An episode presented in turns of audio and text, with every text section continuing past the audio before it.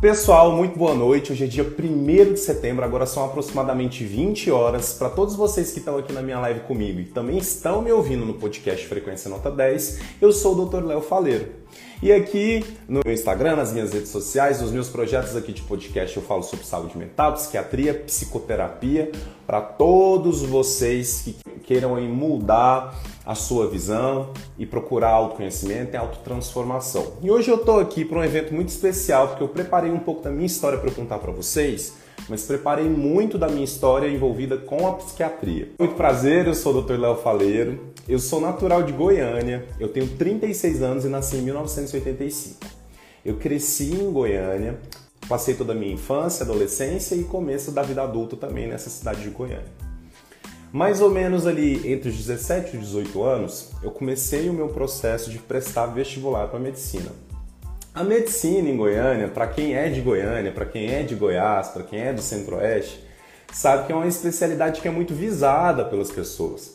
Eu não sei se ainda tem aquela coisa meio provinciana de achar que o único tipo de profissão é engenharia, direito, medicina, né? Então eu acho que tem muito essa visão, essa cultura do goiano de achar que essas são as profissões, as profissões que são consideradas as melhores, né? As boas profissões. Então acabou que, como na época eu vivia nessa cultura, eu vivia lá em Goiânia e fui muito influenciado pela minha família também, eu acabei aí buscando o vestibular de medicina. E um grande amigo meu acabou de entrar aqui, que é o Rafael Bispo, que ele não me deixa mentir. Rafael, ele fez cursinho comigo, ele chegou no ponto certo da história. E nós passamos ali uns bons anos estudando juntos para passar nesse bendito desse vestibular. Eu, particularmente, fiquei três anos e meio tentando passar no vestibular de medicina e consegui passar somente ali no 31 primeiro vestibular que eu prestei. Então, gente, exatamente isso. Eu fiz 30 vestibulares e no 31º vestibular eu fui aprovado. Acontecia que eu tinha uma limitação, né, entre aspas, porque ah, a minha, meu grande objetivo era ser aprovado numa universidade federal. A minha família nunca foi uma família rica, mas também nós sempre tivemos acesso a tudo o que a gente precisava, alimentação, moradia, mas tinha alguns perrengues financeiros sim, né? O dinheiro nunca estava sobrando ali, a gente não podia viajar, tinha algumas limitações financeiras importantes. E eu entendia que seria muito importante, tanto para mim quanto para minha família, ser aprovado na Universidade Federal.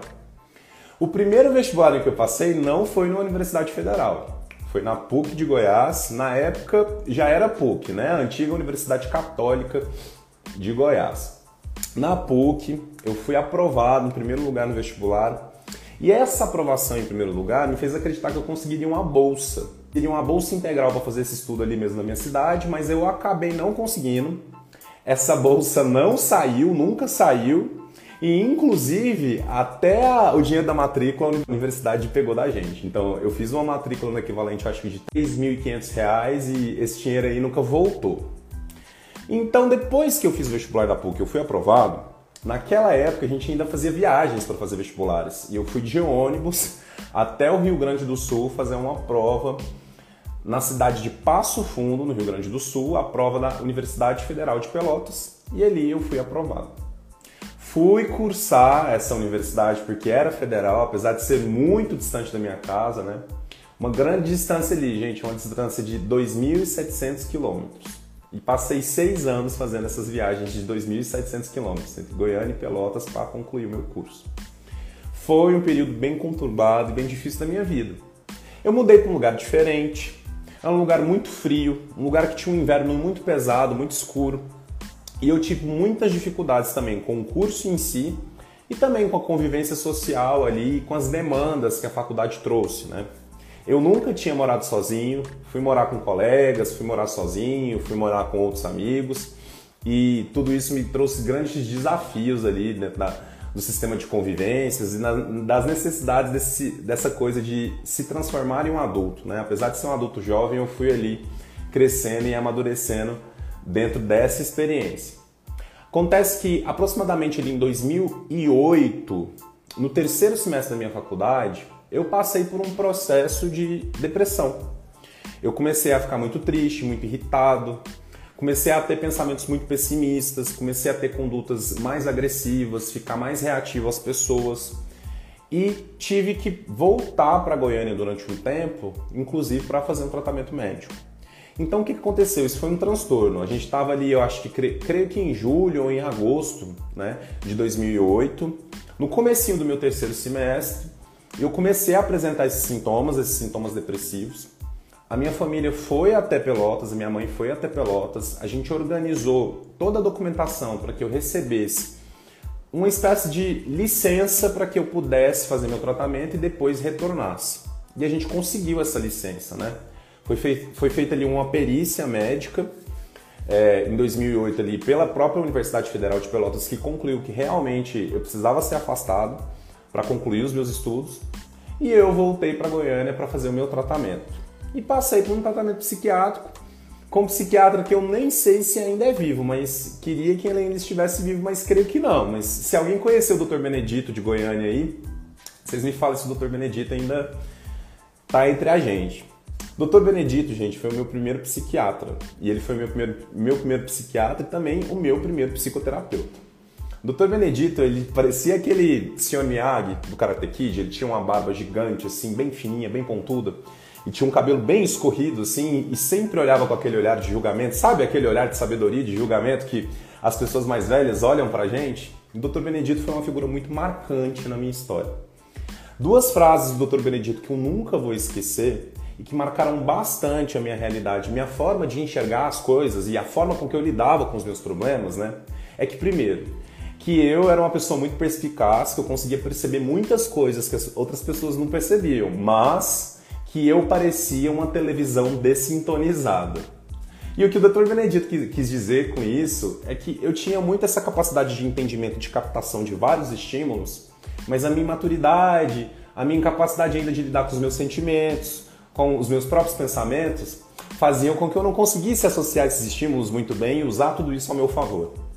E outra coisa que o Dr. Benedito diz para mim também, que eu nunca mais esqueci, é sobre a história de um cavalo alado. Né? A história é o seguinte, pessoal: é, Deus criou um, um, cavalo, um ser lindo, um ser mítico, um cavalo alado, e deu de presente para que o homem conseguisse cavalgar nele. E com, com o tempo, o homem foi ficando muito envaidecido desse cavalo, foi olhando para ele e falando: Nossa, mas como meu cavalo é lindo, né? Como, como eu ganhei um presente maravilhoso. Olha o que, que Deus me deu nesse né? cavalo maravilhoso que cavalga, que, que eu consigo flutuar entre as nuvens sobre ele. E ele começou a perceber que aos poucos o cavalo estava envelhecendo. E o homem ele ficou muito preocupado com essa situação e começou a perceber que o cavalo estava ficando com as suas patas desgastadas, que o cavalo começou a ter um pouco de dor, que as penas das asas do cavalo às vezes começavam a se desfalecer, começavam a ficar mais ralas. E o homem preocupado falou o seguinte: é melhor que a gente não voe mais. Passou a deixar o cavalo alado, o cavalo voador, somente na terra. E ele continuava se guiando pelo cavalo somente na terra. Depois de um tempo, ele começou a perceber que a terra também estava gerando desgaste no corpo do cavalo. Os cascos estavam ficando desgastados, o cavalo por vezes se atolava na lama, por muitas vezes o cavalo se feria entre os galhos ali da, dos matagais e das vegetações pelos quais eles passavam. E o homem olhou para o cavalo e pensou: não, eu acho que isso também não está fazendo bem para ele. É melhor a gente pa eu parar de usar o cavalo antes que ele envelheça e antes que eu perca. E o homem passou a levar o cavalo nas suas próprias costas, com medo de que o cavalo se desgastasse com medo de que ele perdesse esse precioso presente que Deus deu.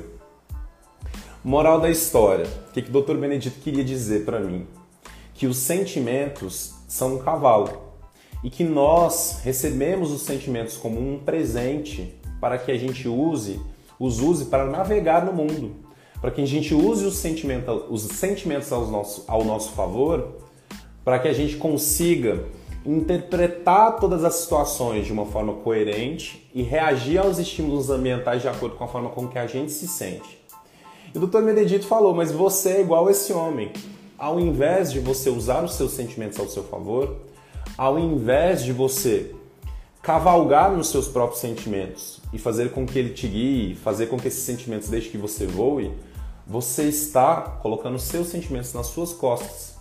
Você está tentando colocar os sentimentos em primeiro lugar e não você.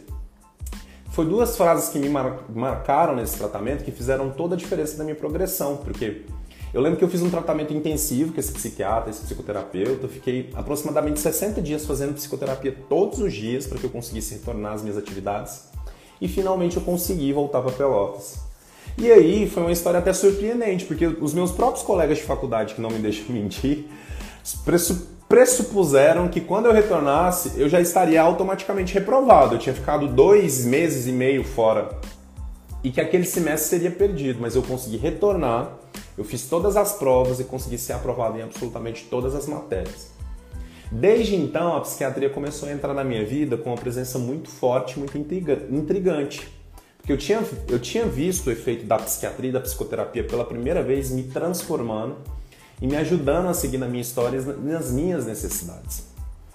Segui no curso, nunca mais tive episódios depressivos graves dentro do curso segui o meu tratamento, segui tomando a minha, medica, a minha medicação e também no meu, nos meus processos psicoterápicos. E quando chegou no nono, no décimo ano, na minha faculdade nós tínhamos uma, uma possibilidade muito legal e que não existe na maioria das outras faculdades. A gente tinha a oportunidade de passar por um hospital psiquiátrico e fazer um estágio optativo nesse hospital psiquiátrico. Então tinha uma prova que a gente estudava e fazia, eles faziam uma seleção dos estagiários e a gente poderia fazer um estágio ali para a gente começar a aprender sobre a psiquiatria. Para quem é da Federal de Pelotas e está passando aqui comigo ou já conhece essa faculdade, esse hospital é o Hospital Espírita de Pelotas, que é um hospital muito antigo, se eu não me engano, da década de 50 ou 60, e é um serviço muito estruturado que atende ali a população de Pelotas, tanto em atendimentos particulares quando atendimento SUS na época em que eu trabalhei lá. Hoje eu já não sei como o Hospital Espírita de Pelotas funciona mais. Mas foi no Hospital Espírita de Pelotas que eu entendi que eu queria seguir o rumo da psiquiatria na minha vida. Comecei a atender pacientes depressivos, pacientes bipolares, pacientes esquizofrênicos. Comecei a entrar em contato também com as pessoas que tinham dificuldade com o uso de substâncias. E o sofrimento, a dor, os problemas mais profundos, particulares, as pequenas histórias, eu via que era isso que me interessava, era isso que fazia com que eu tivesse interesse na cura e no tratamento das pessoas. Fiz esse estágio aproximadamente durante um ano, e quando eu terminei o estágio no Hospital Espírita de Pelotas, já era o final da minha faculdade, aproximadamente no décimo ou no décimo primeiro semestre, e eu já estava determinado a exercer a psiquiatria. Me formei, Voltei para minha cidade, fui trabalhar nos hospitais psiquiátricos de Goiânia e não me identifiquei com a forma com que os serviços funcionavam e acabei vindo para São Paulo. E aí em São Paulo que eu comecei a ter realmente a toda a experiência clínica e de atendimentos que eu fui adquirindo nesses anos de psiquiatria, nesses nove anos de psiquiatria. O mais particular e mais interessante da minha história, gente, isso não acontece com a maioria dos médicos não, tá? É que desde o primeiro emprego que eu tive, desde o primeiro trabalho que eu tive, eu já estava trabalhando em hospitais psiquiátricos. O meu primeiro trabalho, o meu primeiro plantão, o meu primeiro plantão de medicina foi feito num hospital psiquiátrico de Goiânia, o Hospital Jardim América. E é ali que eu já sabia que é onde a minha cura e a minha medicina ia acontecer. Vindo para São Paulo, eu comecei também a trabalhar em São Paulo, passei por algumas unidades de atendimento clínicas também, né? Trabalhei como clínico geral, atendendo pronto-socorro, mas iniciei a minha pós-graduação no Serviço de Psiquiatria da Santa Casa aqui de São Paulo, CAISM. A minha pós-graduação é pela Faculdade de Ciências Médicas de Minas Gerais, a instituição se chama ISMD, e eu fiz essa pós-graduação aqui dentro do serviço do CAISM, que na época pertencia à Santa Casa. Hoje, o serviço do CAISM, gente, pertence, se eu não me engano, à Unifesp. O CAISM é um, um grande hospital, uma grande estrutura de tratamento hospitalar, psiquiátrico aqui de São Paulo, capital. Existem pacientes internados no CAISM, existe um pronto-socorro no CAISM, ele fica ali na Vila Mariana. Fiz minha pós-graduação durante dois anos no CAISM e, enquanto isso, fui trabalhando nos serviços de atendimento psiquiátrico aqui de São Paulo. Trabalhei em ambulatório de plano, trabalhei no SUS em muitos serviços, trabalhei em vários hospitais psiquiátricos particulares e aos poucos eu fui construindo a minha jornada dentro da psiquiatria aqui em São Paulo. Lá na minha pós-graduação, eu conheci o meu supervisor clínico, meu mentor, o meu professor de psicoterapia, o Dr. Leonardo Sampaio.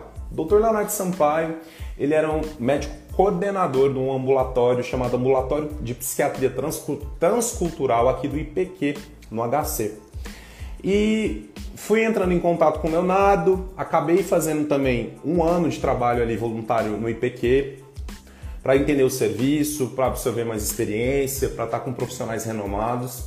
E junto com o Leonardo, eu fiz um processo de supervisão clínica particular, em que eu e o Leonardo fazíamos estudos na TCC. Foi ali em que eu entrei forma, em contato de forma mais estruturada com o estudo da, da psicoterapia. Com o Leonardo, eu aprendi muito. O consultório que eu alugava em 2018, em que eu atendia, pertence, pertencia ao Leonardo. Né? Meu primeiro consultório de atendimento particular foi ali no Oscar Freire. Muitos pacientes que estão em atendimentos online comigo hoje foram atendidos a primeira vez ali no meu consultório no Oscar Freire. E é claro, né, gente, tudo isso foi antes da pandemia. Ali no finalzinho de 2020, eu realizei um sonho entre aspas que agora a gente vai discutir, vocês vão saber por que eu coloquei aqui entre aspas, né? Eu fui aprovado num concurso público em 2020 e eu me tornei psiquiatra de um município aqui de São Paulo, né? É o município de Santana de Parnaíba, que fica ali ao lado de Barueri. Estudei, me dediquei para ser aprovado nesse concurso, fui aprovado nesse serviço de saúde e iniciei os meus trabalhos ali em Santana de Parnaíba no, no começo de 2020, se eu não me engano. É isso mesmo. Eu falei final não, eu comecei meu trabalho em Santana de Parnaíba no começo de 2020. Só que o que, que aconteceu no começo de 2020? Logo quando eu entrei no serviço, no meu concurso, nesse serviço de psiquiatria de Santana de Parnaíba, o que aconteceu foi a nossa famigerada pandemia, né? E a pandemia, pessoal, foi um agente, um grande agente transformador para a vida de todo mundo, para a vida do Brasil, dos presidenciáveis, de todos os líderes mundiais e para a gente também, essa grande tragédia, mas também agiu como um agente transformador na minha vida também. Na pandemia, as coisas ficaram tensas para mim.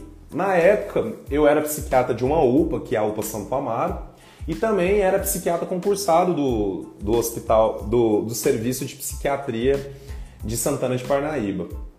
Vocês, vocês lembram como que era? A gente ficou super tenso. Eu fui médico na pandemia, durante, eu fui médico no SUS durante toda a pandemia. Né? Eu atendi no SUS durante absolutamente toda a extensão da pandemia, desde o começo de 2020 até o final de 2021. Tive, tive férias canceladas, passei por toda aquela tensão, medo de morrer, né? Passei por toda aquela situação da gente ficar se locomovendo sem um carro na rua, de você ter aquela percepção de que o mundo ia acabar, de que as coisas estavam esgotadas. E foi um período muito difícil. Mas esse início da pandemia, que foi um período muito difícil para mim, para fazer esse trabalho no SUS, também foi um período em que surgiu uma grande oportunidade que gerou uma grande transformação dentro da minha história. Uma grande amiga, Luísa, uma amiga que eu tenho há mais de 20 anos, nós estudamos juntos desde 1998, nós fizemos ensino fundamental juntos, quinta, sexta, sétima, oitava série, e permanecemos em contato até então, e a Luísa é psicóloga. Só que o grande lance da Luísa, gente, é que além de psicóloga, ela é mestre em psicologia, e a Luísa sempre conseguiu desenvolver uma veia empreendedora aí maravilhosa, né? E a Luísa falou, Léo, eu estou montando um projeto de um serviço de atendimento para a gente coordenar um serviço de amor saudável. E eu estou dando aulas e fazendo cursos para psicólogos e eu estou ensinando as pessoas sobre a teorização do amor saudável, estou tratando dependência emocional e estou precisando de um médico aqui para fazer parte do meu serviço, fazer parte da minha proposta. E aí? Vamos? Eu falei, Pô, vamos na hora. E eu entrei como como médico e psiquiatra convidado, né? Para fazer parte desse curso junto com a Luísa, mas inicialmente eu entrei como, como um aprendiz, né? Então eu entrei como um, um ouvinte, um aluno da Luísa, sobre os estudos do amor saudável e sobre os estudos da dependência emocional especificamente. E desse período durante a pandemia de 2020 a 2021 foi um período de extremo crescimento para mim. Eu entrei em contato com diversas facetas que a psiquiatria ainda não tinha me dado dentro dos meus estudos. Entendi um diagnóstico que ainda não está no, no DSM, né? Que é a dependência emocional. E vocês que estão nos ouvindo aqui, a dependência emocional ainda não é considerada uma doença né, pelo, pelo DSM. Não está no manual internacional de doenças psiquiátricas, mas com certeza em breve será colocado como uma doença específica. E aprendi muito com a Luísa nesse período de 2020 a 2021. Só que o grande lance de participar como aluno, como ouvinte dos materiais, dos cursos da Luísa, e de participar dessa formação e de me tornar um médico capacitado para atender também a dependência emocional e as situações de sofrimento por amor e amor patológico, o grande lance de tudo isso é que eu entendi que havia outras perspectivas, perspectivas com as quais eu ainda não tinha tido contato em relação ao tratamento dos pacientes que precisam aí de ajuda na saúde mental. Eu comecei a conhecer psicólogos, eu comecei a entrar nesse mundo da psicologia junto com os meus colegas e hoje que são meus amigos e também minha equipe de trabalho. Eu entrei mais em contato com esse mundo do empreendedorismo, sendo puxado pela Luísa, e eu fui conhecendo uma psiquiatria que eu ainda não tinha conhecido de perto. E um detalhe, no final de 2021, eu passei por um processo de burnout enquanto eu estava dentro do meu concurso. E quais eram os problemas, gente? O que, que me puxou para esse processo de burnout? Falando de uma psiquiatria diferenciada, eu comecei a perceber que a forma com que a psiquiatria era feita no SUS era uma forma que me adoecia. E do que, que eu estou falando? Primeiro, o SUS acredita numa psiquiatria assistencialista. A psiquiatria assistencialista ela pressupõe de que o, ela pressupõe que todo paciente que chega ali ele tem que ser ajudado sem com pouca responsabilidade e que a gente tem que fornecer toda a estrutura e tudo aquilo que ele necessita e aquilo que ele deseja para que ele faça o tratamento dele. E eu discordo disso, porque apesar das pessoas terem dificuldades econômicas, dificuldades financeiras, o serviço é SUS, o serviço está ali disponível para elas e elas têm sim que ser educadas e aprender a usar o serviço da melhor forma possível. E do que, que eu estou falando? Os pacientes perdiam consulta, queriam remarcar novamente em outros horários que eu não estava disponível. Por vezes eu tinha que voltar à unidade de saúde nos dias de trabalho que não era meu para atender pacientes que não, não compareciam às consultas. Pacientes pedindo atestado, demandando relatório médico, fazendo pedido de exames fora dos seus períodos de consulta e demandando medicamentos em excesso que eles gostariam e queriam usar. Mas o grande problema de tudo isso foi uma questão que eu passei que foi muito difícil, que foi a gerente do local onde eu trabalhava queria dar, um, dar comandos sobre os medicamentos que eu deveria passar para os próprios pacientes. Isso para mim foi me estressando de uma forma, foi me deixando tão adoecido e cansado, juntamente com todo esse acúmulo da pandemia, que fez com que eu buscasse uma nova forma de fazer a minha própria psiquiatria, o meu próprio tratamento com, as, com os meus pacientes.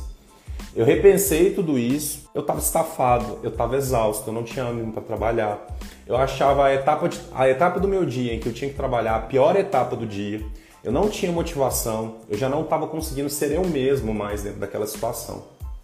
E no final de 2021 eu tomei uma decisão muito, mas muito importante, modificadora para da minha profissão e da minha relação com a psiquiatria.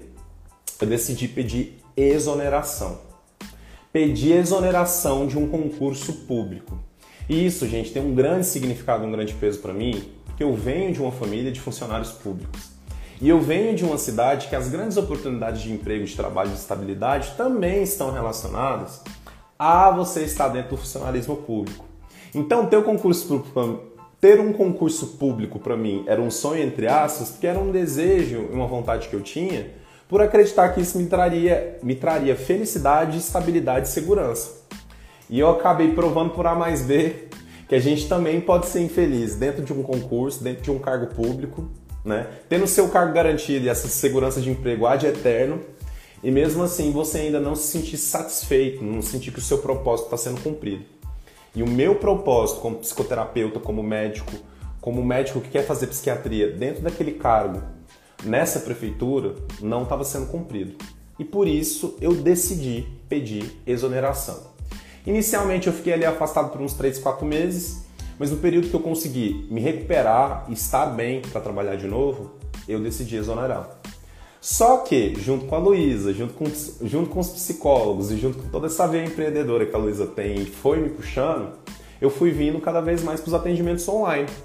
Na pandemia, os atendimentos online explodiram, a gente acabou migrando muito né, para essa forma de atendimento e eu deixei meu consultório exclusivamente online porque eu me identifiquei muito com essa forma de atender. Quando eu comecei a fazer a minha própria psiquiatria, quando eu comecei a atender meus pacientes online, quando eu comecei também a exercer muito mais as minhas facetas de psicoterapeuta, aí sim eu passei a enxergar a minha forma de curar, a minha psiquiatria, a forma com que eu me relacionava com a minha profissão de uma maneira saudável. E aí que apareceu a minha grande transformação.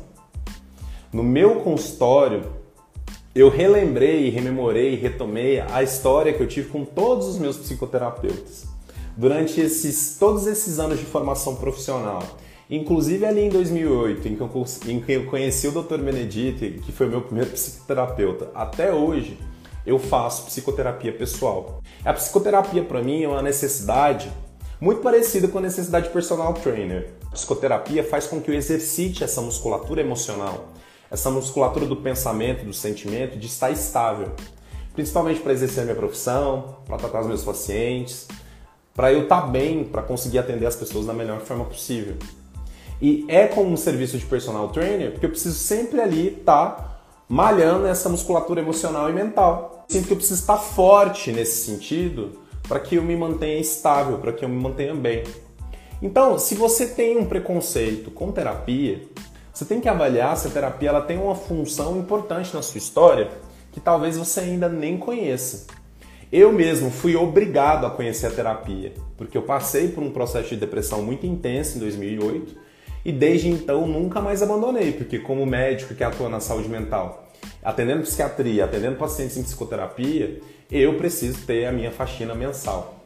E esse processo de transformação, de conhecer todos esses psicólogos nos cursos da Luísa, de entrar mais nessa área psicoterápica, de ver outras formas de tratamento que não são exclusivamente medicamentosas, que não são exclusivamente relacionadas a porções biológicas, genéticas, que entender que o nosso comportamento, o nosso funcionamento, a nossa história de vida, a nossa personalidade influi na forma com que a gente lida com a nossa saúde mental e com o nosso adoecimento mental, foi fundamental para que eu construa a minha forma de exercer a minha cura e exercer a minha psiquiatria, a minha psicoterapia.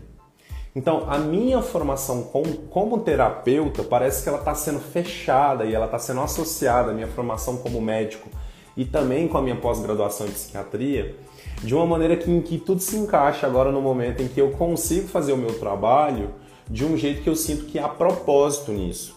Hoje eu tenho os meus próprios pacientes, coordeno meu consultório online, tenho a minha secretária, faço aqui os materiais para vocês na, pelas lives, pela divulgação no Instagram e consigo trabalhar os temas com os quais eu me identifico. Isso é algo que é muito motivador para minha profissão e eu queria trazer essa história para vocês para que vocês entendam que isso também pode transformar a história de vocês. Encontrar propósito, encontrar uma forma de trabalhar em que vocês sintam que o trabalho de vocês é valorizado, encontrar também remunerações adequadas para o trabalho de vocês. Isso tudo é saúde mental, gente. Você entender que aquilo que você faz, aquilo com que você ganha dinheiro, realmente tem um valor, realmente tem ajuda, realmente tem um significado para as pessoas que, com quem você troca esses serviços, esses produtos. Vocês estão me acompanhando por aqui? Vocês estão vendo, eu estou aqui é, fazendo vendas também no meu workshop, né? Meu workshop de emergências psiquiátricas para psicoterapeutas aí. Então, emergências psiquiátricas no consultório de psicoterapia. E eu achei que seria fundamental a gente papear sobre como eu fui parar falando sobre materiais para psicólogos. E agora vocês já sabem. Eu também passei a fazer parte desse, dessa porção da saúde mental que acredita que o psicólogo e o psicoterapeuta e a psicoterapia são partes indispensáveis dentro de um tratamento psiquiátrico. Eu sempre tive essa convicção, a minha história comprova isso, mas agora para mim está carimbado, está assinado, está feito, está sedimentado.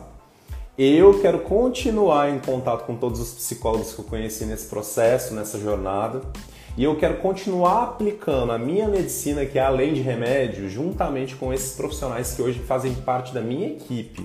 E quero continuar aplicando na minha jornada essa potencialidade de estar atendendo os meus pacientes junto com a equipe de psicólogos também, porque é isso para mim que faz sentido dentro da medicina. Entender o ser humano como indivíduo e entender as pessoas com histórias únicas, com jeitos únicos de funcionar, com personalidades diferenciadas e que precisam de tratamentos individualizados e que também precisam ser olhadas além das suas necessidades de reposição medicamentosa. Os médicos, os profissionais de saúde, as pessoas que tratam a sua saúde mental, elas são pessoas exatamente como vocês. Eu entendo que eu sou o curador ferido, né? Eu sou um curador que foi construído a partir das minhas próprias feridas e a partir dos meus próprios percalços. E por isso, por muitas vezes, eu sinto que eu tenho uma capacidade empática de entender certos tipos de sofrimento, de pensamento que os meus pacientes me trazem, porque eu sei exatamente o que é sentir aquilo, eu sei exatamente o que é pensar aquilo em determinado período da sua vida que você precisa de ajuda. Outra coisa também que eu queria trazer para vocês é, são perspectivas de pequenos detalhes que vocês têm muita curiosidade também em relação à psiquiatria e à psicoterapia, né? Muita gente tem muita curiosidade de saber como que é um hospital psiquiátrico. Então, vou tentar descrever aqui um pouquinho para vocês, para ver se vocês pegam mais ou menos a descrição. Os hospitais psiquiátricos, gente, geralmente eles são instituições que têm uma extensão bem grandiosa, são instituições que ocupam um grande espaço em grandes quarteirões, né? São locais que tem, possuem várias, várias alas de internação diferenciadas e geralmente os hospitais psiquiátricos que possuem internação, eles têm essas alas separadas entre homens e mulheres e também entre doenças psiquiátricas específicas e, e dependência química. E os hospitais psiquiátricos, gente, são completamente opostos àquela imagem de filme de terror que é colocado pra gente, né? De que tem gente sendo torturada lá, que as pessoas estão lá acorrentadas, todo mundo tá dopado, isso não existe. Uns hospitais SUS, que vêm de um modelo hospitalar psiquiátrico manicomial muito antigos, ainda tinham essas características de deixar pessoas encarceradas, de grades. Mas os hospitais psiquiátricos em geral, eles precisam até dessas, dessas redes de contenção, né? às vezes dessas estruturas de ferro, para conter os pacientes que estão psicóticos. Mas algumas pessoas que estão internadas, elas estão num processo de adoecimento muito profundo, terrivelmente desorganizadas no seu comportamento, né? Às vezes elas estão nuas, às vezes elas estão manejando fezes, manejando urina. Isso tudo precisa ser organizado, é para isso que o hospital serve. E o hospital serve para ser um ambiente de contenção, de organização, que confira segurança para essas pessoas, para que essas pessoas sejam protegidas de se machucar, de se ferir, de se envolver em situações de risco. Aqui em São Paulo já trabalhei em hospitais psiquiátricos, tanto particulares como hospitais psiquiátricos do SUS. E é claro, os hospitais do SUS, como nós conhecemos bem o Brasil, são muito mais sucateados que os hospitais particulares. Mas os hospitais particulares aqui também trabalham com convênios trabalham também, às vezes, com parceria com internações SUS também. Quando eu trabalhava em um hospital particular, eu tinha que atender o interesse determinado de várias pessoas. Tinha que entender o interesse do paciente, o interesse da família, o interesse da administração, o interesse do plano de saúde. E no meio de tudo isso, a minha conduta ela ficava sapateando, ela ficava perdida ali, né? Então eu tive que fazer esse manejo, me retirar de alguns serviços que entra, entrava em conflito aquilo que eu acreditava dentro das minhas condutas dentro da psiquiatria. Então espero aí que possa ter matado a curiosidade um pouco de vocês. Em relação aos ambulatórios, já atendi em ambulatórios de plano de saúde, já atendi em ambulatórios do SUS também. E a questão do ambulatório, pessoal, principalmente para o profissional que vai ali trabalhar com um plano de saúde, é o tempo de atendimento. Né? Esses ambulatórios de plano de saúde, eles planejam que o profissional que trabalha para eles atenda de 4 a 5 pessoas por hora. Então pense, você acha que é possível um psiquiatra atender de forma adequada 4 pessoas por hora? Para mim não é possível. Quando eu fiz esses atendimentos em ambulatório de plano de saúde, eu sempre tentava colocar três, no máximo três, mas ali em média duas pessoas por hora. Me deslocava mais, ganhava menos, mas conseguia fazer o meu atendimento de forma adequada à forma com que eu gostaria de fazer. Mas isso, ao longo do tempo, foi se tornando insustentável para mim. Inclusive, vejo aqui, até aqui vários profissionais empreendedores médicos falando sobre essa, dificuldade que o médico tem de ter que atender 4, 5 pessoas por hora em plano de saúde e por isso que os médicos acabam se retirando de plano de saúde. E esse foi o meu caso também. Eu não consigo fazer um atendimento de forma adequada, de forma com que eu consigo entender a pessoa que está na minha frente como um ser humano, como uma pessoa, da forma com que eu espero realizar os meus atendimentos. E hoje eu tenho um foco de atendimento muito voltado para análise psicoterápica, comportamental, funcional da pessoa, que vai bem além aí dessa coisa da medicação somente. Eu não sou um médico que prescreve medicações homeopáticas. Eu não sou um médico homeopata, eu sou um médico alopata, tá? Então, eu acredito nas medicações produzidas pelos laboratórios na farmácia, porque são essas medicações que têm estudos científicos, pesquisas científicas. Mas eu acredito que os tratamentos de saúde mental, os tratamentos de psiquiatria, eles devem ser feitos também olhando para o indivíduo, para a história do indivíduo, para os detalhes, para os incômodos, para os sentimentos, para os pensamentos. A gente tem que olhar o indivíduo como um todo. É, psiquiatria, gente, vem do grego, significa médico da alma. E eu acredito muito que tratar a alma das pessoas vai muito além também de a gente fazer uma conduta, pedir exame, né? Pedir exame de sangue, fazer tratamento aí com medicação a longo prazo, prescrever tarja preta. Então tem muitas crenças minhas aí que eh, são reforçadas por esse nome médico da alma. Em relação aos ambulatórios de plano, eu tenho uma história muito esquisita e que pegou muito para mim, que definiu muito a minha saída do ambulatório de plano. Por um tempo eu atendi um paciente que estava passando por um processo judicial com a sua família. Ele estava em separação da esposa e a guarda dos filhos dele estava sendo disputada ali em processo de justiça. E por vezes essa mulher que estava se tornando ex-mulher aparecia no consultório ali junto com o paciente para acompanhar o paciente para fazer o atendimento, porque ficava preocupado. Mas um belo dia, essa acompanhante, essa familiar, foi no atendimento desse paciente no plano e me contou um segredo em off. Ela falou para mim que esse paciente estava falsificando os meus carimbos. Meus carimbos estavam sendo falsificados e que esse paciente estava produzindo documentações, estava produzindo receitas com meus carimbos falsificados. Fiquei sabendo disso, comuniquei o pessoal com quem eu trabalhava e a gente fez um planejamento para a gente dar alta administrativa para esse paciente porque ele não estava seguindo as regras do serviço. Então a gente começou esse processo de alta desse paciente, começamos o desligamento dele do serviço ele foi entendendo o que estava acontecendo. Ele percebeu que a gente percebeu que ele estava fazendo algo errado. E também eu creio que ele ficou sabendo pela esposa de que a esposa tinha informado que ele estava falsificando documentos.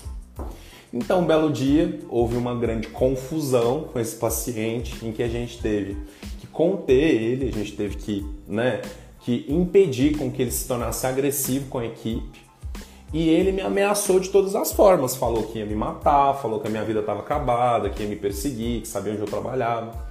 Inclusive, no final disso tudo, né, tudo isso foi muito estressante, muito desgastante para mim, eu tive até que, orientado pela delegada que fez o atendimento meu BO, eu fui orientado por ela a fazer até um, até indiciar esse paciente criminalmente, né, porque ele poderia, inclusive, fazer algo contra a minha vida. E a partir disso, dessas experiências, tanto na minha cidade natal, quanto nessas as experiências com hospitais psiquiátricos particulares, hospitais psiquiátricos do SUS, como médico concursado. Tudo isso foi fazendo eu concluir de que o médico que eu quero ser e a psiquiatria que eu quero exercer é incompatível com sistemas de empregos e sistemas públicos de saúde. Eu precisei sim conhecer a Luísa, eu precisei ir atrás dessa veia empreendedora que essa minha amiga me trouxe. Eu, consegui, eu precisei sim fazer esses relacionamentos com esses psicólogos, eu precisei, eu precisei construir essas relações com esses profissionais para que eu finalmente conseguisse construir a minha forma de tratar as pessoas. A psiquiatria em que eu acreditava, a psiquiatria que surgiu lá em 2008 com o meu primeiro adoecimento. Por vezes a gente fica às vezes cabreiro, incomodado de contar as nossas próprias histórias, como se a gente quisesse só falar da gente mesmo, ou como se a gente estivesse dando uma importância que talvez a gente não tenha. Mas as nossas histórias, elas foram muito importantes pra gente e conferiram muito aprendizado pra gente. E se isso aconteceu com, conosco diante desses viveres, dessas vivências, né? Isso também pode ser importante para quem ouve, isso também pode ser importante para quem escuta. E eu acho que a principal mensagem aqui hoje, com tudo isso que eu consegui dividir com vocês é que esse processo de transformação da minha pessoa tem tudo a ver com a minha carreira, tem tudo a ver com a minha psiquiatria, tem tudo a ver com a minha psicoterapia. E a profissão em que eu trabalho hoje, ela foi se transformando dentro da minha história de maneira que inicialmente ela ajudou com que eu recuperasse a minha saúde e progredisse inclusive no meu curso, e depois ela começou a fazer parte do meu saber técnico, ela começou a ser a minha própria profissão, ela começou a ser o meu ganha-pão, a forma com que eu ganho dinheiro, com que eu ganho recursos, a forma com que eu ajudo as pessoas. E eu acho todo esse girar, toda essa roda, o grande propósito que está incluído dentro da minha história na psiquiatria. Vocês que estão me ouvindo aqui no podcast também, Frequência Nota 10, muito obrigado pela presença, um beijão e a gente se fala. Tchau, tchau.